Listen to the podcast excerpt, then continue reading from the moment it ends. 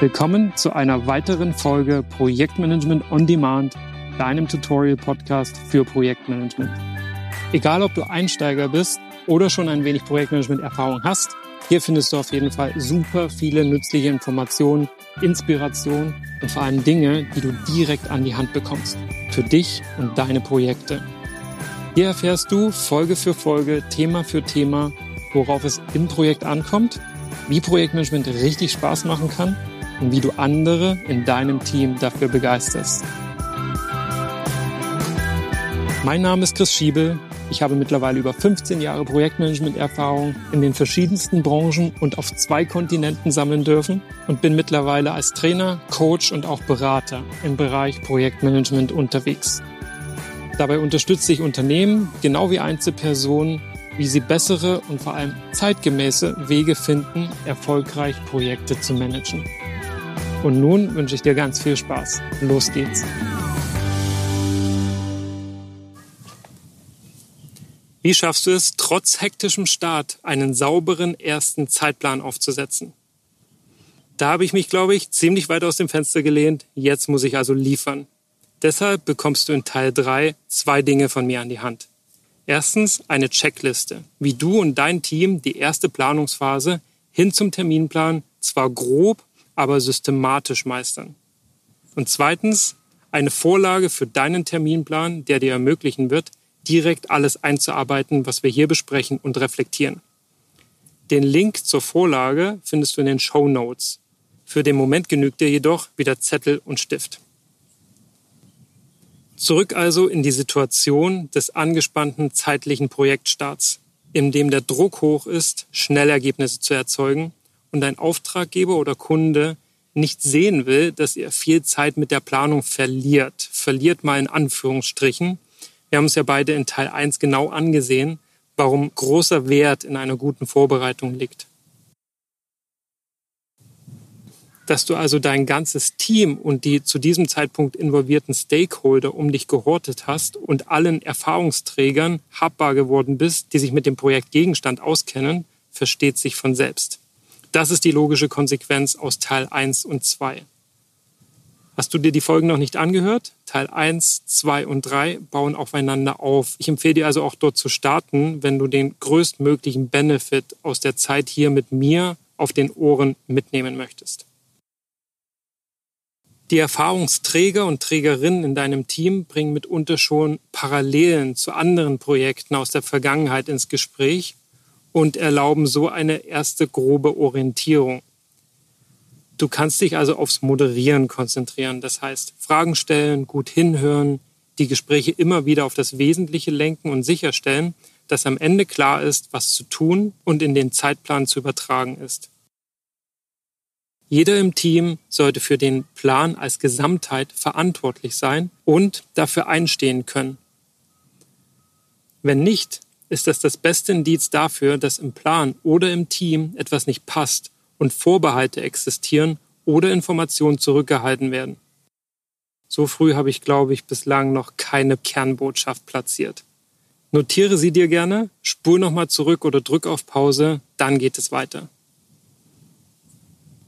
Ich habe es ja versprochen, Schritt für Schritt, hier kommt deine Checkliste. Also den Stift gespitzt und gerne mitgescribbelt. Schritt 1. Statt alle Arbeitspakete aus deinem Projektstrukturplan ganz genau zu beschreiben, listest du diese jetzt einfach auf.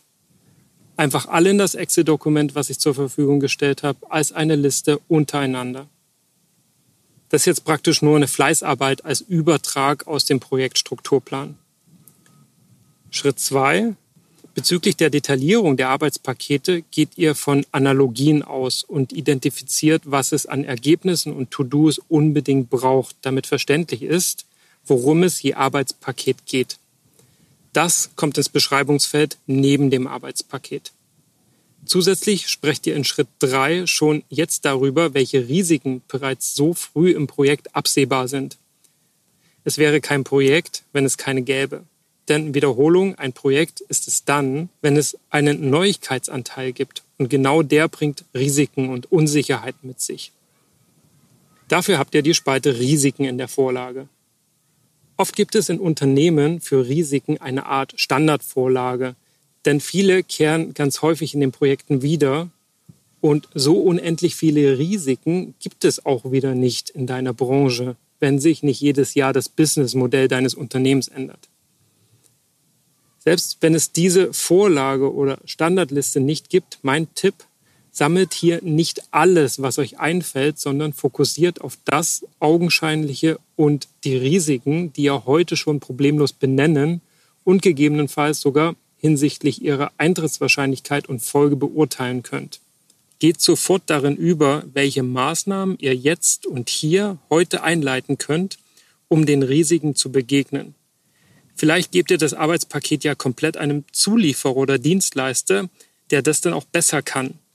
Und so kommen weitere Arbeitspakete dazu. Diese fügst du aber in die Spalte Unterarbeitspakete ein. Damit bleibt der Bezug zum eigentlichen ursprünglichen Arbeitspaket und dem Risiko in einer Zeile transparent. Und das hat auch den praktischen Vorteil, dass eure Liste an Arbeitspaketen nicht ständig länger wird. Schritt Nummer vier: Konzentriert euch auf den roten Faden. Die entscheidenden und kritischen Arbeitspakete und Zusammenhänge sind dir und deinem Team nämlich häufig sehr bewusst. Auch wenn ihr diese noch nicht mit Zeiten und Budgets beziffern könnt. Markiert diese Arbeitspakete, dafür habe ich eine extra Spalte ganz vorne vorgesehen, dann könnt ihr danach auch leicht filtern. Und auf diese Arbeitspakete und erstmal nur diese stürzt ihr euch im ersten Wurf. Denn wir erinnern uns, wir haben nicht viel Zeit, wollen aber möglichst wenig Wesentliches vergeigen. Jetzt in Schritt 5 bringt ihr die zentralen Arbeitspakete nun gemeinsam in eine logische Reihenfolge. Alles ohne Anspruch auf absolute Vollständigkeit, also andere Arbeitspakete rechts und links. Hier geht es darum, den Ablauf grob zu beschreiben. Was muss zuerst passieren, was dann, was danach, was parallel dazu. In Schritt 6 dann schätzt ihr wieder grob, wie lange jedes zentrale Arbeitspaket dauert. Warum unterscheide ich hier nicht zeitlichen Aufwand und Dauer, also wie viele Stunden reingesteckt werden müssen und wann wir mit der Arbeit beginnen, wann sie endet? Ganz einfach aus pragmatischen Gründen. Wie viel Aufwand drinnen steckt, ist zunächst zweitrangig. Wichtiger ist, wann ihr frühestens beginnen könnt und wann ihr spätestens fertig sein müsst. Denn selbst wenn das am Ende nur drei Tage Zeit sind für, sagen wir, 40 Stunden Arbeit, könnt ihr ja immer noch zwei oder mehr Personen dafür abstellen. Gut, das ist nicht immer bei jeder Arbeit so einfach möglich, doch diese Sonderfälle hebt ihr euch für ganz am Ende der Checkliste auf. Erstmal tragt ihr Start und Ende im Kalender rechts in der Vorlage ab. Einfach die Boxen farbig markieren. Ich habe hier mal Wochenscheiben gewählt. Ihr könnt natürlich auch Tage nehmen. In Schritt 7 geht es nun darum, wer die Arbeit macht. Die Verantwortlichkeiten spielen erstmal keine Rolle. In deiner Projektsituation sind alle gleichermaßen verantwortlich. Die Arbeit muss ja gemacht werden, so oder so. Und vielleicht gibt es ja sogar Umfänge, wie oben beschrieben, die ihr outsourced. Viel wichtiger sind hier in Schritt 7 also die Zuständigkeiten. Wer arbeitet woran? Dafür gibt es eine extra Spalte, und wenn du noch keine Namen hast, setze zunächst Abteilungen oder Rollen als Platzhalter ein. Dann schaut ihr in Schritt 8 noch zusammen in den Kalender, beispielsweise nach Ferien und Feiertagen, wie die fallen und wann Betriebsschließungen sind oder Lieferanten ihr Werk für Wartungen geschlossen haben, wann eure Kunden Listungsfenster haben, genau wie auf etwaige Langlieferteile, die erfahrungsgemäß immer auf dem kritischen Pfad sind. Basierend darauf kann es gut sein, dass ihr ganze Blöcke im Kalender nochmal verschiebt. Jetzt kommen wir in Schritt 9 zu den schon angesprochenen Sonderfällen. Machen irgendwelche Zuteilungen und zeitlichen Einordnungen gar keinen Sinn, löst ihr diese jetzt als Team gemeinsam auf. Auch daraufhin ergeben sich mitunter nochmal Korrekturen. Und nun in Schritt 10 schneidet ihr eure Zeitscheiben und definiert, wie lange der erste Zyklus sein wird, wann ihr also die Arbeit aufnehmt und wann ihr den Status überprüft, reflektiert und Anpassungen am initialen Plan vornehmt. Du erinnerst dich an den PDCA-Zyklus. Das werden auch einige eurer wichtigen Meilensteine. Für alle weiteren Meilensteine denkt ihr hier an wichtige Teilergebnisse oder Review-Punkte, wo Zwischenergebnisse auf den Prüfstand gestellt werden oder ihr den Kunden trefft. Unumstößliche Termine wie beispielsweise Listungsfenster beim Kunden oder Start of Production, die definitiv nicht verschoben werden können, solltet ihr zusätzlich durch senkrechte Linien im Kalender visualisieren. Ein Beispiel findet ihr auch schon in der Vorlage. Dieser erste Wurf zeigt euch ganz klar, wo ihr beginnen müsst, was ihr bereits jetzt anstoßen könnt, damit es später überhaupt rechtzeitig fertig sein kann, wo noch deutliche Lücken im Wissen und im Verständnis sind, wo es also noch offene Punkte gibt und weitere Know-how-Träger oder Partner oder Dienstleister oder der Kunde eingebunden werden müssen. Wenn sie nicht schon ohnehin mit am Tisch bei der Übung hier saßen, die ihr am besten weggesperrt in einem weg exerziert und erst dann den Raum verlasst, bis die erste Baseline steht. Dann ist die Wahrscheinlichkeit nämlich am allerhöchsten, dass alles aus einem Guss ist und ihr nicht irgendwo unterwegs den Faden verloren habt. Das kann auch gerne mal einen kompletten Tag dauern. Euer Ziel ist es, eine Absprungbasis zu schaffen, die euch als Team ermöglicht, möglichst frühzeitig wichtiges Feedback zu bekommen und dieses wiederum so nutzen könnt, dass ihr den ersten Wurf des Plans auch verfeinern könnt.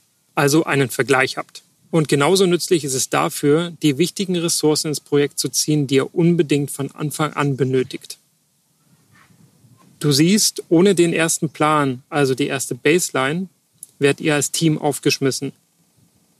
Entscheidungen ließen sich nur sehr schwerfällig treffen und Feedback deutlich schwerer in Maßnahmen übersetzen. Und so passt ihr dann rollierend den Plan an, sobald ihr am Ende eines jeden Zyklus angekommen seid und sofern sich neue logische Abhängigkeiten ergeben oder Einschränkungen und Risiken eintreten, die dann eine Intervention und Planänderung notwendig machen. Dazu nutzt ihr gerne die Spalte Änderungsanträge als Sammler die ist ziemlich weit rechts in der Vorlage. Abschließend bleibt uns beiden natürlich noch die kritische Reflexion. Dieser grobe Ansatz wird es dir nicht ermöglichen, deinem Management genau das eine unumstößliche Projektabschlussdatum zu nennen. Seriös in diesem Kontext sind entweder Szenarien, die den verschiedenen Eventualitäten Rechnung tragen, oder Zeitfenster, in dem das Projekt final mit einer bestimmten Wahrscheinlichkeit landen wird. Nicht selten braucht es also ein starkes Rückgrat seitens des Projektmanagers oder der Projektleiterin und ein reflektiertes Management bzw. ein reflektierter Kunde oder Entscheiderkreis. Das sage ich, weil es dies braucht im Spannungsfeld und der deutlichen Diskrepanz zwischen dem perfekten Masterplan mit ganz akkuraten Zahlen, Daten, Fakten ausführliche Investigation und Planung auf der einen Seite und dem schnellen, hochfokussierten, aber stark vereinfachenden, groben Schuss auf Basis von Erfahrungswerten und Hypothesen mit eher einem Zielkorridor für den wesentlichen Faktor Zeit. Schnell, schnell zu arbeiten, am liebsten ganz ohne Planung, um sofort beginnen zu können und dann einen 100% belastbaren Zeitplan vorzulegen, widerspricht sich einfach. Tipp an dich, mach in diesen Kreisen also die Lage transparent und wägt gemeinsam und offen ab, welchen Ansatz ihr für dieses Projekt wählt. So, jetzt hoffe ich, kannst du mit dem Gelernten, der Vorlage und einer gehörigen Portion Selbstvertrauen durchstarten. Ich bin super gespannt, wie es dir damit geht und würde mich natürlich freuen, wenn du mal durchblicken lässt, wie sich deine Umsetzung in der Praxis darstellt. In den nun kommenden Folgen gehe ich ganz detailliert auf Schätzwertmethoden ein, auf Rollen und Verantwortlichkeiten und all die Dinge, die wir hier ausgeblendet haben, um schneller zu sein und später nachzuschärfen. Und genau das machen wir auch gemeinsam. Bis dahin gutes Gelingen und auf zur Brillanz.